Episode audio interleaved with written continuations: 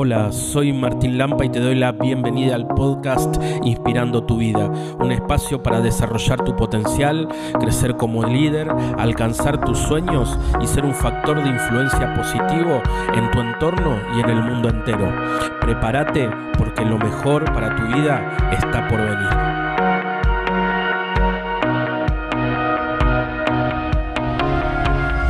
Hoy tenemos un tema muy pero muy bueno llama aceptados y sanados por la misericordia. Aceptados y sanados por la misericordia. Vamos a charlar sobre eso. Eh, si querés tomar tu Biblia, ¿sí? Eh, vamos a, a leer un texto bíblico que nos va a inspirar en la meditación que vamos a hacer hoy. ¿sí? El Evangelio de Lucas capítulo 7, versículo 36 y siguientes. ¿eh?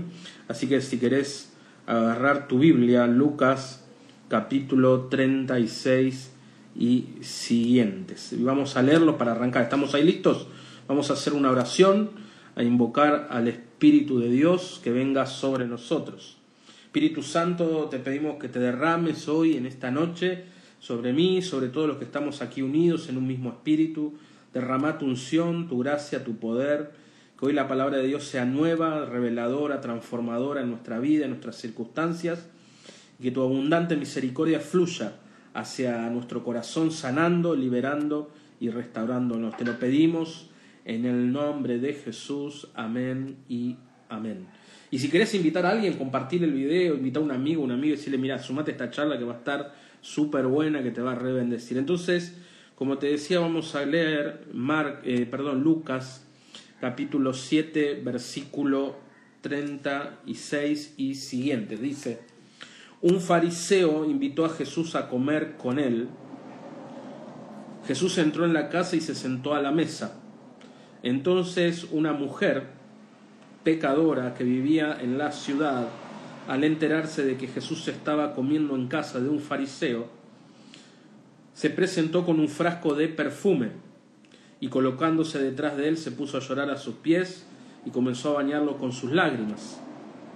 Lo secaba con sus cabellos, lo cubría de besos y lo ungía como perfume, con perfume. Al ver esto, el fariseo que lo había invitado pensó, si este hombre fuera profeta, sabría quién es esta mujer, una pecadora. Pero Jesús dijo, Simón, tengo algo que decirte. Di, maestro, respondió él. Un prestamista tenía dos deudores, uno debía 500 denarios y otro debía 50. Como no tenían para pagar, perdonó la deuda a ambos. ¿Cuál de los dos lo amará más? Simón le contestó, pienso aquel a quien perdonó más. Jesús le dijo, ha juzgado bien. Y volviéndose hacia la mujer, dijo a Simón, ¿ves a esta mujer? Entré a tu casa y no derramaste perfume sobre mis pies. En cambio ella los bañó con sus lágrimas y los secó con sus cabellos. Tú no me besaste, ella en cambio desde que entré no cesó de besar mis pies. Tú no ungiste mi cabeza. Ella derramó perfume sobre mi cabeza. Y derramó, por eso te digo que sus pecados, sus numerosos pecados le han sido perdonados porque ha demostrado mucho amor. Pero aquel a quien se le perdona poco, demuestra poco amor. Después dijo a la mujer, tus pecados te son perdonados. Los invitados pensaron, ¿quién es este hombre que llega hasta perdonar los pecados? Pero Jesús dijo a la mujer, tu fe te ha salvado, vete en paz. Qué hermoso texto, ¿verdad? Eh, creo que es un texto maravilloso que hoy nos, nos impulsa a meditar, ¿verdad? Y fíjense, estamos en el tema aceptados y sanados por la misericordia. Entonces vamos a ir como desmenuzando y sacando algunas claves espirituales para poder seguir avanzando, ¿verdad? En este camino de crecimiento y de desarrollo personal. Vos fijate que eh, dice que en, este, en esta escena del Evangelio hay tres personas, tres. El fariseo, la mujer y Jesús, ¿sí? Y fíjense que la mujer está en el centro de la escena y vamos a ver qué reacción tiene tanto Jesús como la tiene el fariseo. La mujer es una mujer pecadora. Los eh, escritores entienden que es una prostituta. ¿Sí? la que va a entrar en la casa de eh, este hombre, ¿verdad? El fariseo era un tipo respetado, los religiosos del tiempo de Jesús, los tipos moralmente intachables, los tipos que cumplían la ley, etc. Eh, y dice que el relato que este fariseo invita a comer a Jesús, ¿verdad? Y en el medio de eso entra esta mujer sin que nadie la invite, ¿verdad? Y fíjense eh, la, lo que hace, ¿no? Dice, se coloca detrás de él, llora sus pies, los baña con sus lágrimas, los seca con sus cabellos, los cubría de besos, los ungía con perfume. Entonces, frente a esta, eh, esta mujer y a esta adoración extravagante, ¿no? Porque lo que está haciendo la mujer es un acto de adoración muy, pero muy profunda. No derramar perfume, besarle los pies a Jesús, bíblicamente está simbolizando amor, ¿verdad? Un amor profundo, un amor devocional. Es un acto de adoración. Rompe el perfume, ¿no? Y derrama, se derrama el perfume, pero se está derramando ella misma a los pies del maestro. Pero acá entra una, hay una cuestión, ¿no? Fíjate, primera cuestión, vamos a poner la cámara como mirando al fariseo. ¿Cómo reacciona el fariseo? Con desprecio, con juicio, con crítica, ¿verdad? Dice, al ver esto, el fariseo, si fuera un profeta, sabría quién es la mujer que lo toca y lo que ella es, una pecadora, ¿no? Como diciendo, ¿cómo te vas a dejar tocar por una mujer pecadora? ¿Cómo te vas a dejar tocar por una mujer, por una prostituta? ¿Cómo, por qué? ¿Cómo te dejas, no? El religioso que juzga, el religioso que condena, el religioso que no tiene misericordia, que no tiene, ¿verdad? Y acá hay una cuestión muy importante que quiero eh, compartirte en esta noche, ¿verdad? ¿Para quién vino Jesús? ¿No? ¿A, quién, ¿A quién vino a buscar a Jesús? ¿A los justos? ¿A los puros? ¿A los mejores? ¿Verdad? ¿A los que está todo bien? ¿A los que no tienen problemas ni pecados? ¿A los que no se equivocan? ¿A los que son pulcros inmaculados? ¿A eso vino a buscar Jesús? Y definitivamente que no, ¿verdad? Si nosotros leemos el Evangelio, Jesús va a buscar a las personas que están excluidas de la sociedad de ese tiempo. Jesús eh, entabla comunión, ¿sí? Comunión, comunión. ¿Con quién? Con las personas excluidas de la sociedad, ¿sí? ¿Y cuáles son las personas excluidas en el tiempo de Jesús? La gente que no tiene valor, la gente que es despreciada y excluida, que no tiene un lugar social, que no tiene un lugar dentro de la religión de su tiempo, ¿verdad? A los que son criticados, los, los ninguneados, los que no existen. Y Jesús, vos fíjate qué interesante, ¿no? Porque Jesús hace comunión con ellos. Jesús vino a buscar a los enfermos, ¿no? Ustedes saben que eh, en la sociedad de Jesús los enfermos eran considerados como maldecidos por Dios. Jesús se junta con los enfermos, con los publicanos que eran los estafadores de su tiempo, ¿verdad? Los que publicanos, ¿no? Publicanos y pecadores. Los publicanos eran los que estafaban, como Mateo, como eh, el hombre de Lucas 19, ¿verdad? El hombre que era de baja estatura como saqueo, ¿sí? Eh, Jesús se junta con prostitutas, con publicanos, con enfermos, ¿sí? Con todo lo que la sociedad discriminaba, ninguneaba, apartaba, y Jesús hace comunión con ellos. Y esto es muy importante, queridos amigos, porque esto tiene que ver mucho con la misericordia de Dios. Jesús hace comunión con las personas que lo buscan a Él, con las personas que la sociedad de Él no querían, con los impuros. ¿no? Recuerden que en el texto de la samaritana, ¿sí? y el texto de la mujer hemorroísa, ¿verdad? Que tiene, ustedes saben que también las mujeres cuando tenían hemorragias o la menstruación eran apartadas, no podían, eh, eran consideradas impuras, y Jesús se deja tocar por la mujer hemorroísa también. Se junta con las mujeres, porque las mujeres también eran despreciadas en el tiempo de Jesús. La mujer no podía hacer nada, no tenía un lugar en el culto, no tenía un lugar en la sociedad. Y Jesús hace todo lo contrario, ¿verdad? Entonces, qué importante, esto es muy importante para entender, porque si no nosotros podemos errar el, el mensaje del Evangelio. Jesús se junta con la samaritana. ¿Saben quién eran los samaritanos en el tiempo de Jesús? A ver si alguien me dice quién, eh, eran los samaritanos en el tiempo de Jesús. en Juan 4 recuerdan que él se junta con la mujer samaritana, ¿sí? A ver si alguien sabe quién eran los samaritanos en el tiempo de Jesús. ¿Saben? ¿Alguien hizo, estudió la Biblia o se imagina quién eran socialmente en el tiempo de Jesús? ¿A quién, a quién representaban los samaritanos? ¿Se acuerdan? A ver si me dicen. Eh, quiero escucharlos a ustedes, porque me gusta más lo interactivo, si no hablo tanto yo. A ver si me escriben ahí quién eran los samaritanos en el tiempo de Jesús. Recuerden que Jesús era, se junta con la samaritana en el Juan 4, ¿no? Ahí está un pueblo, un pueblo excluido, un pueblo pagano, ¿sí? Impuros, ¿sí? Muy bien. Enemigos, extranjeros, paganos, ¿sí? Un pueblo enemigo que no creía en, Dios, bien. Usted, hay, hay un, en Juan capítulo 4, ¿no?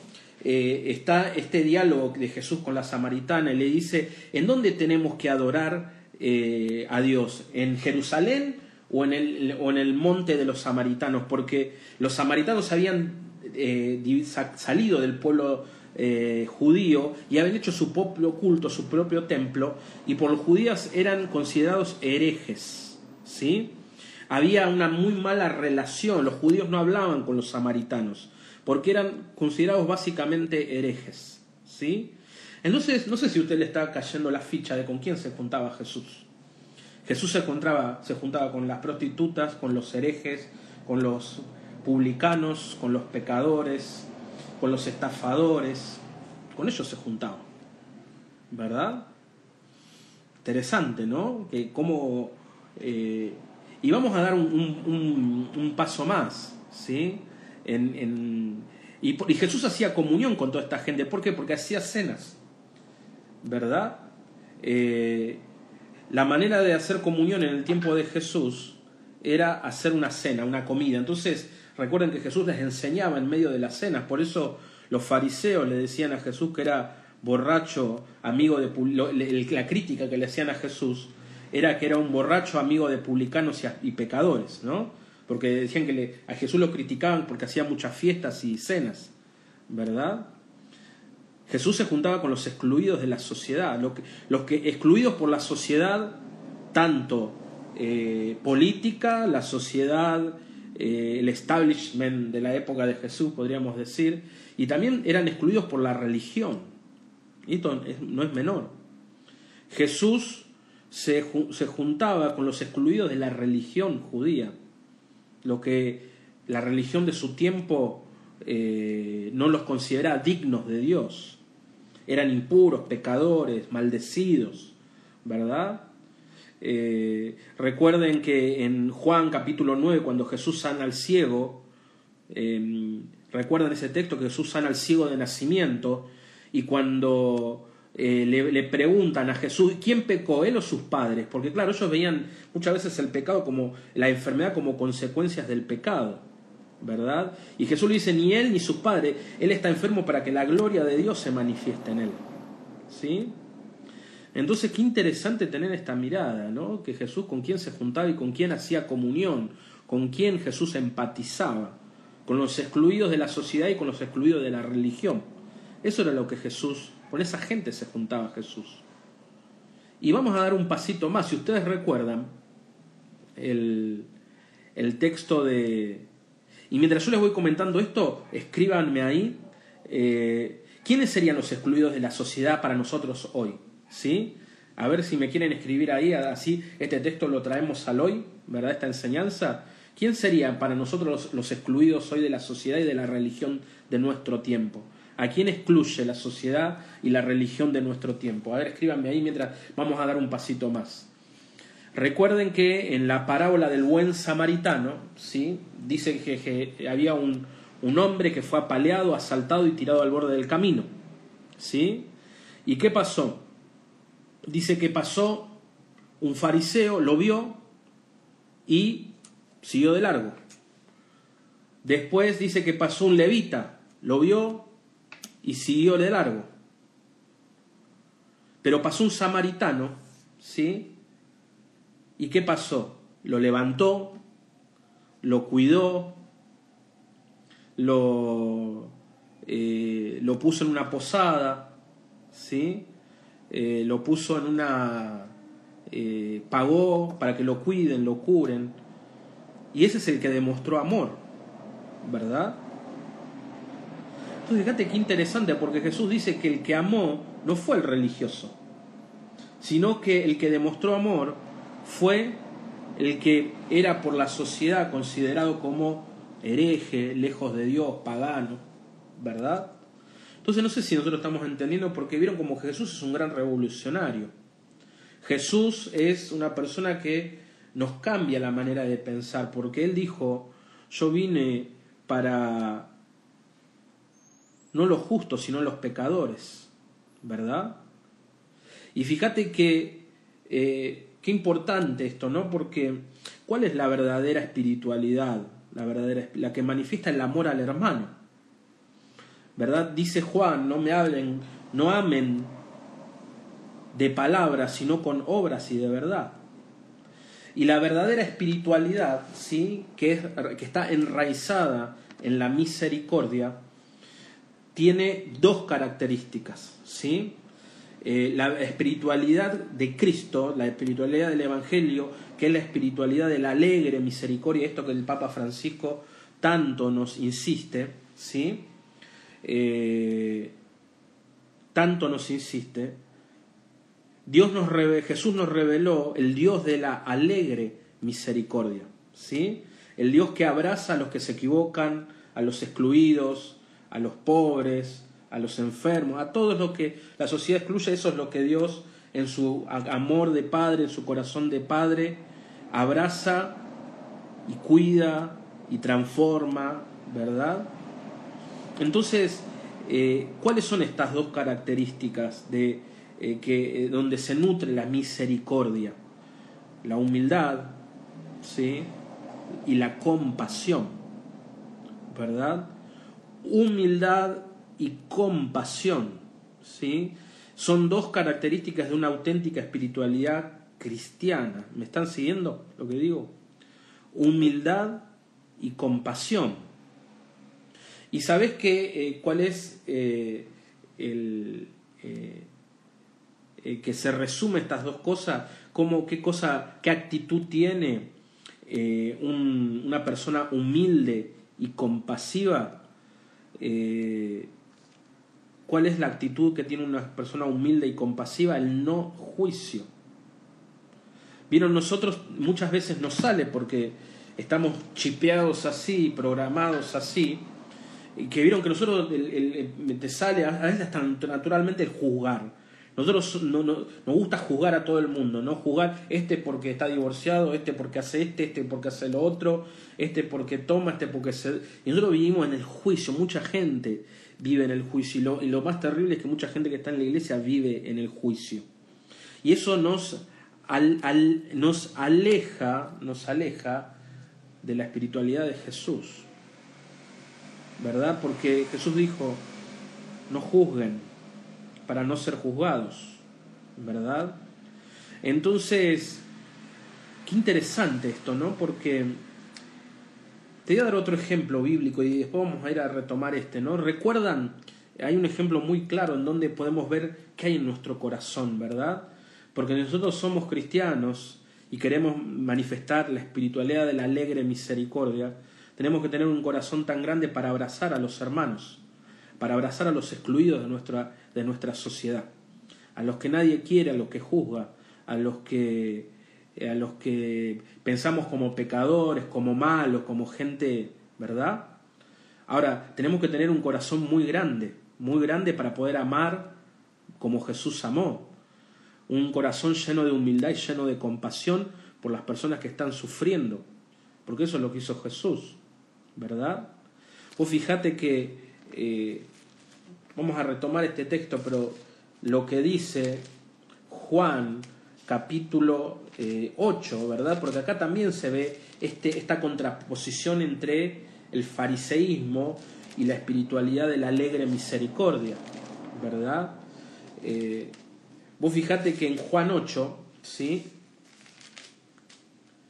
Dice, Jesús fue al monte de olivos, al amanecer volvió al templo, todo el pueblo acudía a él, entonces se sentó y comenzó a enseñarles. Los escribas y fariseos le trajeron una mujer que había sido sorprendida en adulterio. Y poniéndola en medio de todos, le dijeron a Jesús, Maestro, esta mujer ha sido sorprendida en flagrante adulterio. Moisés en la ley nos ordenó apedrear esta clase de mujeres. ¿Y tú qué dices?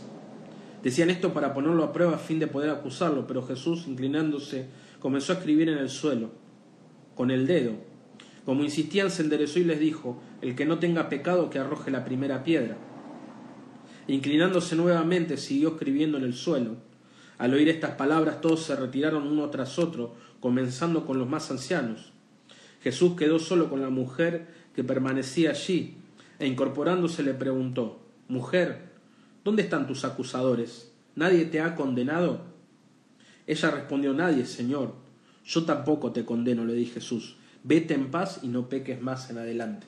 Fíjate, este es el corazón de la misericordia. ¿Me, explico, queridos amigos y amigas? Este es el corazón de la misericordia.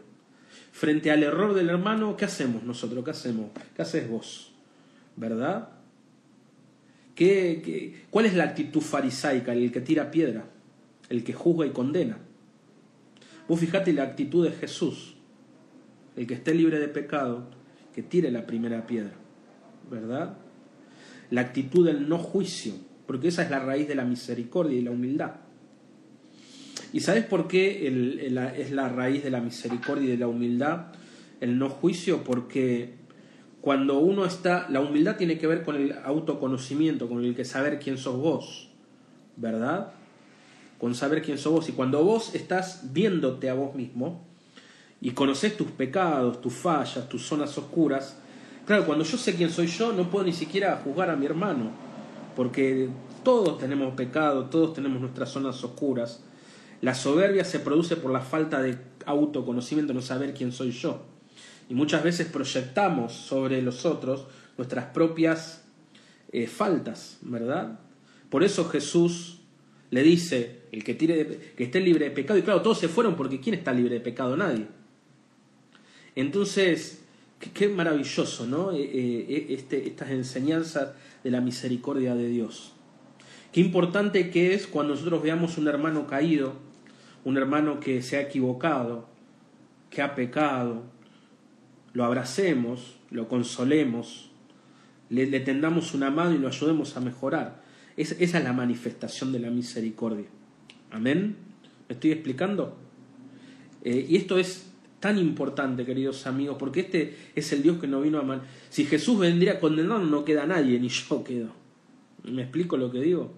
No queda nadie, pero Jesús no vino a condenar, sino que Jesús vino a salvar. ¿Verdad? Entonces vos fijate la, la actitud farisaica, ¿no? Exponer el pecado del otro, pedir juicio, ¿no? Esta mujer hay que apedrearla, hay que matarla la dureza en el juicio, el no comprender la debilidad del hermano, de la hermana, el entender que se puede equivocar, ¿verdad? Cuando juzgamos con dureza, con, somos inmisericordia, qué, qué lejos del, corazón de Jesús, ¿verdad? Jesús que dice, nadie, te, ¿a quién te condenó? Nadie. Y Jesús dice, yo tampoco te condeno. Entonces, mi querido amigo, si queremos avanzar en el, en el amor de Dios, si queremos crecer en la espiritualidad de la misericordia, ¿verdad? Como Dios te acepta a vos, como Dios no te condena a vos, como Dios no te juzga a vos, nosotros nos podemos amar y aceptar a nosotros. Podemos hacer las paces con nosotros mismos, porque tenemos un Dios que nos acepta, un Dios que nos ama incondicionalmente, más allá de todos tus errores. Entonces, desde ese Dios que te ama, que te acepta, vos podés amarte y aceptar tu historia. ¿verdad? Por más que te hayas equivocado. Y esto, esto es lo importante, esto es lo maravilloso del Dios de Jesús y lo que Jesús nos viene a mostrar, ¿verdad? El poder extender misericordia cuando un hermano, un amigo, un compañero de la iglesia se equivoca, ¿verdad? Tenemos que manifestar en, en nuestras comunidades, en nuestras familias y en nuestros amigos la misericordia, extender la misericordia, reflejar ese abrazo del Padre. Amén. Pues fíjate qué, qué lindo, qué interesante este tema, ¿verdad? Porque Jesús, eh, eh, esta trilogía ¿no? de humildad, no juicio, compasión, ¿verdad? Son el, carozo de la misericordia. La misericordia se nutre de estas tres cosas. Humildad, no juicio y compasión, ¿verdad? Y qué importante que vos y yo como iglesia podamos manifestar esa compasión, ese no juicio y la humildad a los excluidos de nuestro mundo, de nuestra sociedad, a los excluidos de la, de la iglesia y de la religión. ¿Verdad? Que tengan un lugar en nuestras comunidades, en nuestro corazón, que podamos abrazar a todos y a todas, ¿verdad? A los que hoy, porque esas personas sufren, y yo te quiero compartir un testimonio que vamos a tener, hoy no pudo estar, pero eh, tengo una amiga muy querida eh, que tiene un ministerio, es una mujer, eh, Leda se llama, es de Rosario, y ella tiene un ministerio, un grupo de oración, ¿sí? Que lo fundó junto con su esposo, tiene una familia muy linda con cuatro hijos. Y ella, bueno, aparte tiene un, carisma de sanación y liberación muy fuerte y ora por los enfermos es una laica casada, tiene 40 años, pero además de ella poder eh, de, predicar el Evangelio a los necesitados, eh, ella tiene un ministerio muy particular porque le predica a las prostitutas y a, los, y a las chicas trans de Rosario. ¿sí? Fíjense que eh, yo la conozco hace varios años y voy a Rosario mucho, no sé si hay alguien de Rosario aquí mirándonos, pero es muy impactante el ministerio que tiene y cómo ella evangeliza a las chicas trans de Rosario y evangeliza a las prostitutas en Rosario. Y es un ministerio que derrama tanto amor, tanta misericordia, tanto acompañamiento a esas personas que sufren tremendamente y cómo manifiestan el amor de Dios a estos hermanos y hermanas, que es algo realmente conmovedor, conmovedor. Realmente yo he participado, he podido hablar y es algo realmente extraordinario. ¿no? Como recuerdan también que hay una religiosa que ahora no, no, eh, no recuerdo el nombre, en el sur, que también eh, ella tiene una casa y una comunidad para eh, las chicas trans en el sur, ¿sí?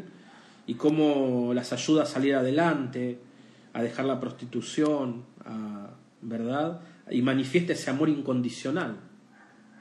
Qué maravilloso, ¿no? Y cuánto la iglesia necesita, y vos y yo, manifestar ese amor incondicional, ¿verdad? Eh, porque ese es el amor de, de la alegre misericordia. El, que no tenemos miedo ni consideramos impuro al que la sociedad excluye, sino que exactamente es la que cantó en la misa del domingo. ¿sí? Se llama Leda. Está, vamos a ver si el martes que viene o la, quiero invitar para que ella nos va a contar eh, en primera persona su testimonio, ¿sí? Eh, y es algo extraordinario, ¿sí? Y es una laica casada, ¿no? Es, eh, y esta religiosa también, que ahora no recuerdo el nombre, pero son esos testimonios de que cómo nuestra sociedad necesita cada vez más poder abrazar a todos y manifestar este amor de Dios que es puro amor y pura incondicionalidad, ¿verdad? Y fíjate que retomando este relato, ¿sí? Eh, Leda cantó varias veces en las misas conmigo, ¿sí? las misas los domingos. Si quieren ir al canal de YouTube, eh, está en la misa del domingo pasado en mi canal, vean la misa y está cantando ella y la, la pueden conocer. Este, entonces, qué importante es poder cultivar este, este, este amor porque es el amor del Evangelio. El carozo del Evangelio es la misericordia. Amén, ¿me explico? El carozo es esto, es el abrazo misericordioso. Es el amor que rescata, el amor que sana, el amor que transforma. Ese es el amor del Padre. Ese es el, núcleo del Evangelio. Y esto es la misión que, quiso, que hizo Jesús. ¿Verdad? Eh, nosotros tenemos eh, a veces una tentación en la iglesia que es encerrarnos entre nosotros y hacer una iglesia para solo los que, eh, bueno, estamos bien y que no está mal, pero nosotros tenemos que abrirnos a los que no están, tener este, esta característica evangelizadora, esta iglesia que pide el Papa en salida, que no se queda sentada esperando a que la gente venga o construye una comunidad para unos pocos elegidos, sino que también sale en busca de todos estos hermanos y amigos. Acá me dicen que es la hermana Mónica Gasas, Agustina, la hermana Mónica Astorga, ¿verdad? Entonces, fíjate qué interesante, ¿no? Como poder eh, eh, pararnos hoy desde acá, ¿no? Y también poder como hacer un examen de conciencia, ¿cómo estás? soy, me agarra el fariseo, yo digo, siempre todos tenemos ese fariseo adentro, ¿no? Que tenemos que, el fariseo es la espiritualidad del hombre viejo, ¿sí? ¿Vieron? El hombre viejo es el fariseo que juzga, condena, es el, fariseo es la persona que usa la religión para sentirse mejor que los demás, ¿verdad? el que se cree puro, intachable, intocable, ¿verdad? El que, se siente más cerca de Dios y todos los demás son unos pobres pecadores, ¿qué le vamos a hacer, verdad? Y eso es todo lo contrario a lo que Jesús predicó. ¿Me explico lo que digo, amigos y amigas? Entonces, eh, como tenemos que despojarnos del hombre viejo, como dice Pablo, tenemos que despojarnos del fariseo que todos tenemos adentro. ¿Verdad? Porque fíjate qué actitud tuvo el fariseo frente a la mujer, la condenó. Eh, volvemos a, Lucas 7, ¿verdad? Eh, al ver esto, el fariseo le dijo a Jesús, si este hombre fuera profeta, sabría quién la toca, una pecadora. Y Jesús, como ya lo caló al vuelo, ¿no? Jesús lo casó ahí al vuelo. Y le dijo, bueno, tengo algo que explicarte. Y le explica, si yo te, debo un millón de dólares y el otro te debe 10 pesos, y yo perdono a alguien, ¿quién te va a dar más? Al que perdona más. ¿Verdad? El que mucho se le perdona, mucho ama. Y volviéndose a la mujer, y fíjate esto, fíjate que interesante, ¿no? Después le, me reflexionalo en tu casa. Eh, Lucas 7, 44 dice, fíjate lo que le dice Jesús a la mujer. Jesús volviéndose a la mujer le dijo, Simón, ¿ves a esta mujer?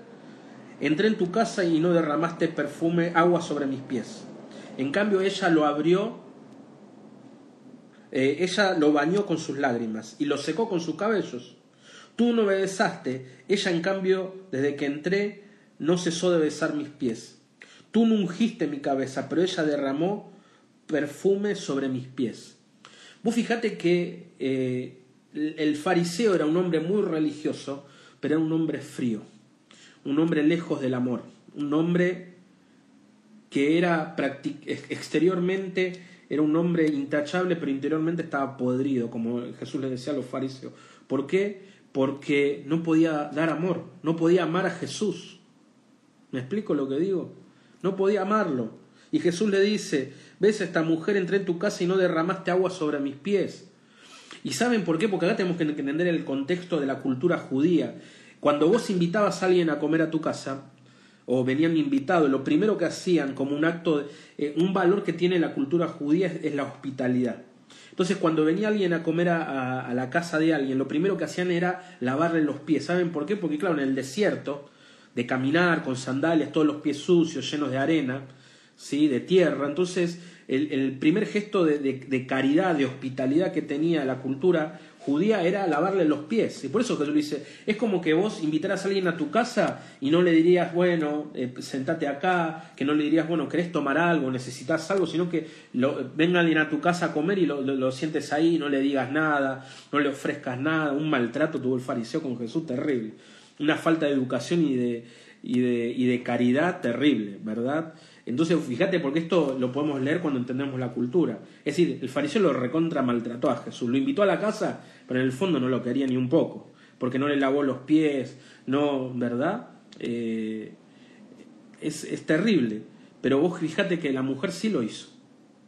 Y, a mí siempre me impacta este versículo, ¿sí?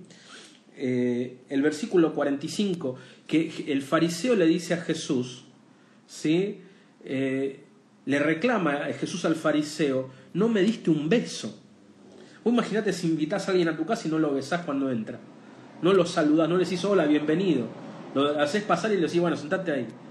¿No? Una falta de cortesía y de amor terrible. Y Jesús le reclama, no me diste un beso. Terrible, ¿no? Tremendo el Evangelio. Pero acá, ¿cuál es la, la, la, la enseñanza? ¿sí? la, enseñanza clave, que acá es en donde, eh, que es lo importante, ¿no? Que nosotros podés, podemos amar a Jesús como estamos hoy. Amén. La mujer no tuvo que esperar a... Ella fue con su situación, con su pecado, con su realidad, y desde donde ella estaba lo amó a Jesús. Le dio un beso, derramó perfume, le besó los pies. Vos fíjate esta imagen que conmovedora, ¿no? Con sus mismos cabellos le secaba los pies, lo amó, le demostró, y por eso Jesús dice al que a quien al que se perdona poco demuestra poco amor. Y a quien al que se le ha perdonado mucho demuestra mucho amor.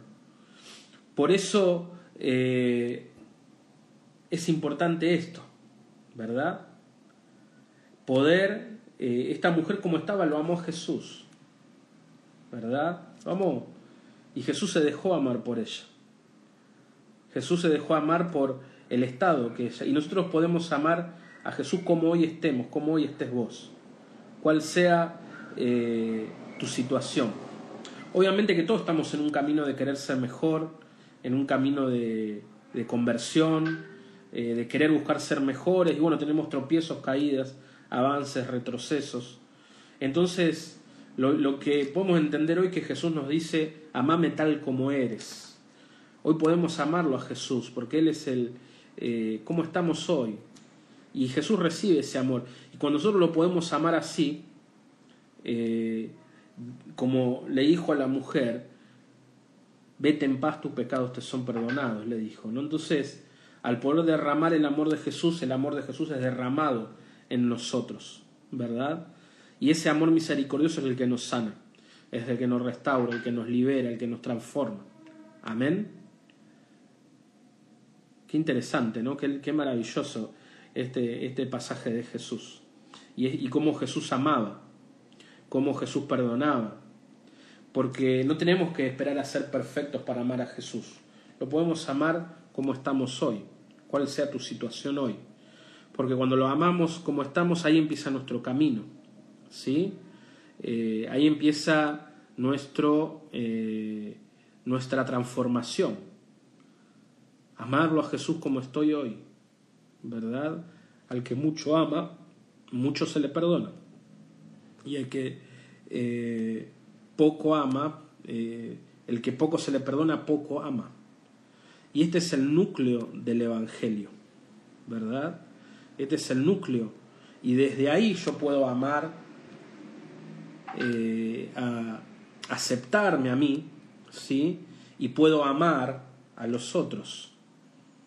Desde reconocerme yo un pecador perdonado, ¿sí? Porque esta, este es el ejercicio, ¿verdad? El, el experimentar en nosotros la misericordia de que Dios me perdonó a mí, ¿no? Perdonó mi falta cuando me equivoqué, no me pegó un palo, ni me condenó, sino que me amó y me perdonó. Entonces, en base a esa experiencia de sentirme un pecador perdonado, puedo extender esa misericordia a las personas que están alrededor nuestro, ¿verdad? Si yo me dejo abrazar por Cristo, si yo me dejo abrazar por el Padre misericordioso, desde ese amor misericordioso recibido, desde esa experiencia de que cuando me equivoqué no me pegaron un palo, sino que me abrazaron, eso restaura tu corazón, te ayuda a aceptar tu historia, tu vida, tu necesidad. Y desde ahí podés salir a dar el mensaje de que Dios nos ama, de que Dios nos perdona, de que Dios nos transforma. Y como bien decían acá, el camino de conversión hay que tener paciencia, ¿verdad? Porque a nosotros nos gustaría todo y sería maravilloso poder eh, eh, como es convertirnos y cambiar de un día para el otro, pero eh, em, no funciona así, ¿verdad? La conversión es un proceso, no es lineal, eh, uno avanza tres pasos, da dos para atrás y vamos así, ¿no? Como caminando, avanzando de a poco, ¿no? Con, con, la misericordia de Dios, con el sostén de los hermanos, ¿verdad? Entonces, qué lindo, ¿no? Qué, qué importante poder enfocarlo desde ahí y vivirlo desde ahí. ¿Sí? Eh, desde, desde ese corazón, ¿no? La misericordia como el núcleo de la espiritualidad del Evangelio, que tiene que ver, como te decía, con el no juicio, con el, el no juicio, la humildad y la compasión, ¿no? Este trípode que, que se desprende de la misericordia, ¿no? Fíjense eh, eh, que Jesús, ¿sí? Eh, siempre decía esto, no tiene esta frase, Él tuvo compasión de ellos, porque parecían como ovejas sin pastor, ¿sí? Eh, qué interesante, ¿no? El corazón de Jesús es un corazón compasivo, compasivo, y esto es muy importante, un corazón que se compadece, porque somos como ovejas sin pastor. Muchas personas, muchas partes eh, no tienen pastor, no tienen gente que lo guíe, que lo, que lo abrace, que le manifieste el amor de Dios, ¿verdad? Entonces, qué lindo poder acercarnos así, ¿verdad? Eh, qué lindo poder eh, acercarnos así y poder, poder cultivar en nosotros estas, estas características, ¿no?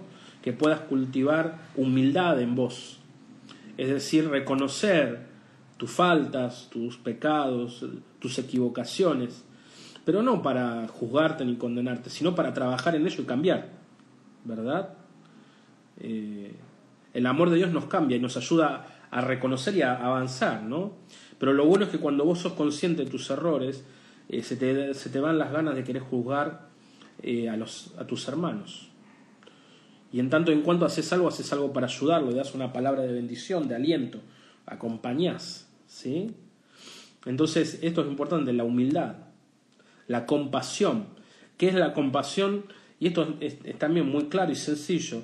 Es decir, la compasión tiene que ver con tener un corazón sensible ante el dolor ajeno, sensible ante las necesidades eh, de los hermanos. ¿Sí? Es decir, Jesús tenía un corazón compasivo porque no, no le era indiferente el dolor de los excluidos, de la sociedad, de los enfermos, los que están solos, ¿verdad? Por eso Jesús sanaba a todo el mundo, a los enfermos, a los endemoniados, a los psiquiátricos, a las prostitutas, a todo el mundo, ¿sí? ¿Por qué? Porque Jesús no era indiferente y ese es el corazón de compasión. La compasión te mueve a hacer algo por alguien, ¿sí? La compasión te mueve a poder eh, no ser indiferente frente al dolor del mundo.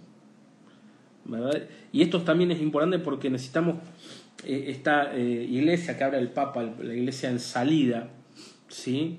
necesitamos una iglesia que salga, ¿no? que activemos eso y que todos hagamos algo por alguien.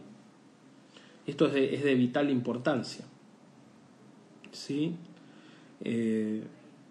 que podamos compadecernos de, bueno, ¿qué, qué, cuál es? Si yo te preguntaría, estaríamos juntos, yo te diría, ¿qué realidades hoy eh, te generan, despiertan compasión en tu corazón? ¿Verdad? Porque recordad que Dios te sana para que nosotros podamos extender amor y misericordia a los que necesitan, para que salgamos de nuestra zona de confort, que salgamos de nuestra zona de comodidad, ¿verdad? Que no digamos, bueno, sí, Dios me sana a mí, qué lindo y me quedo. No, no, no. El tema es que, está bien, Dios me sana, fenómeno, pero ¿qué hago yo para eh, poder extender esa misericordia a tanta gente que hoy necesita? Hay desde tu lugar, desde tu, en tu realidad, seas religiosa, sacerdote, eh, seas lo que seas, eh, casado, soltero, viudo, bueno, cómo desde tu estado podés extender misericordia hacia las personas que la necesitan, hacia los excluidos de este mundo. ¿sí? Bueno, es bueno que yo te quiero dejar este, esta última cosa, ya vamos cerrando, nos queda poquito tiempo. ¿Sí? ¿Cómo, ¿Cómo podemos encarnar este amor misericordioso en los excluidos de la sociedad hoy? ¿sí? ¿Cómo podemos hacerlos? ¿Qué, qué, qué, qué te está hablando el Espíritu Santo? ¿Cómo estás sensibilizando tu corazón para hacer algo por, bueno, acá dicen por los niños, por los adultos mayores, los desposeídos, ¿sí? Eh, ¿cómo, hacemos algo? Los privados de la libertad, los hermanos y hermanas que están presos, porque, y termino, ¿verdad? Termino porque eh, el último texto bíblico de la noche y el cierre, ¿sí? Vos fíjate que el mandato de Jesús, ¿sí?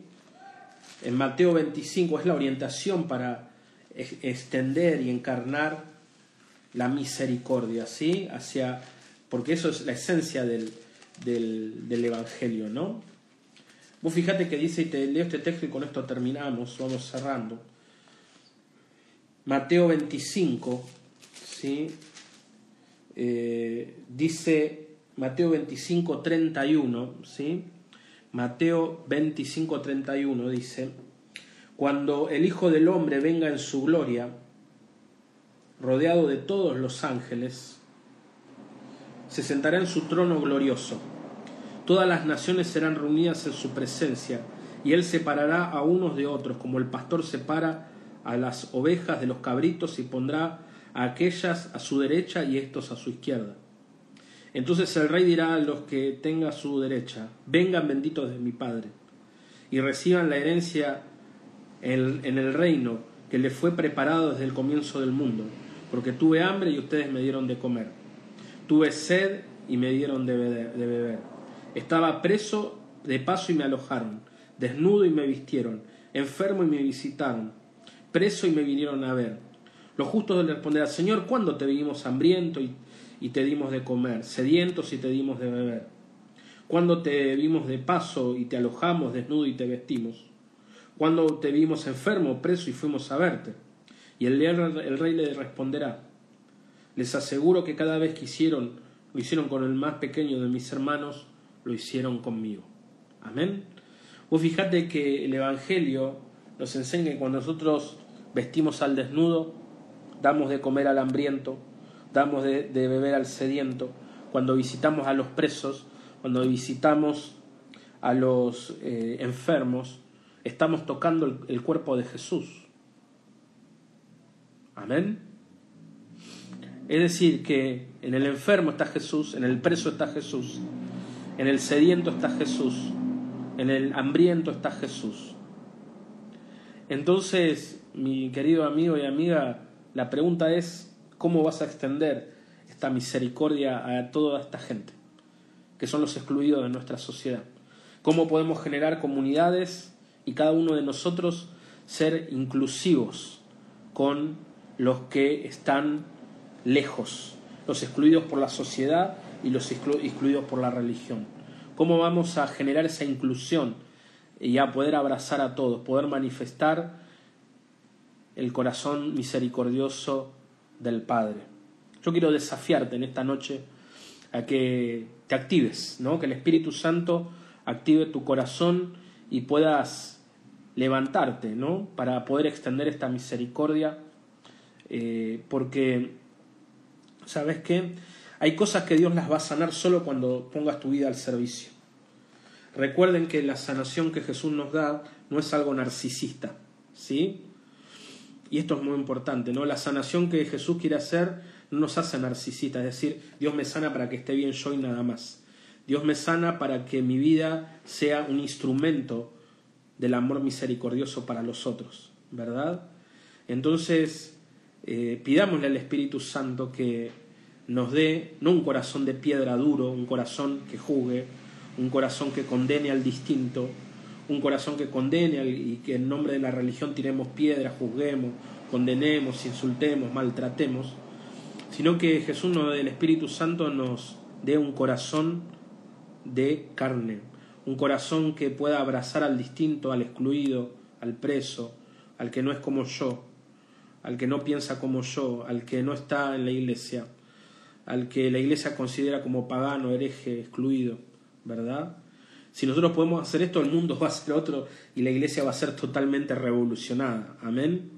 Entonces yo te quiero desafiar en esta noche a que en esta semana, en este mes, te juntes con tus amigos y puedas activar algo en favor de los desposeídos de este mundo, en favor de los excluidos por la sociedad y por la religión entonces vamos a construir realmente, podremos decir todos juntos que el reino de Dios ha llegado a nosotros, ¿verdad? El reino de Dios está en donde eh, se manifiesta la misericordia. Ese es el destello del reino.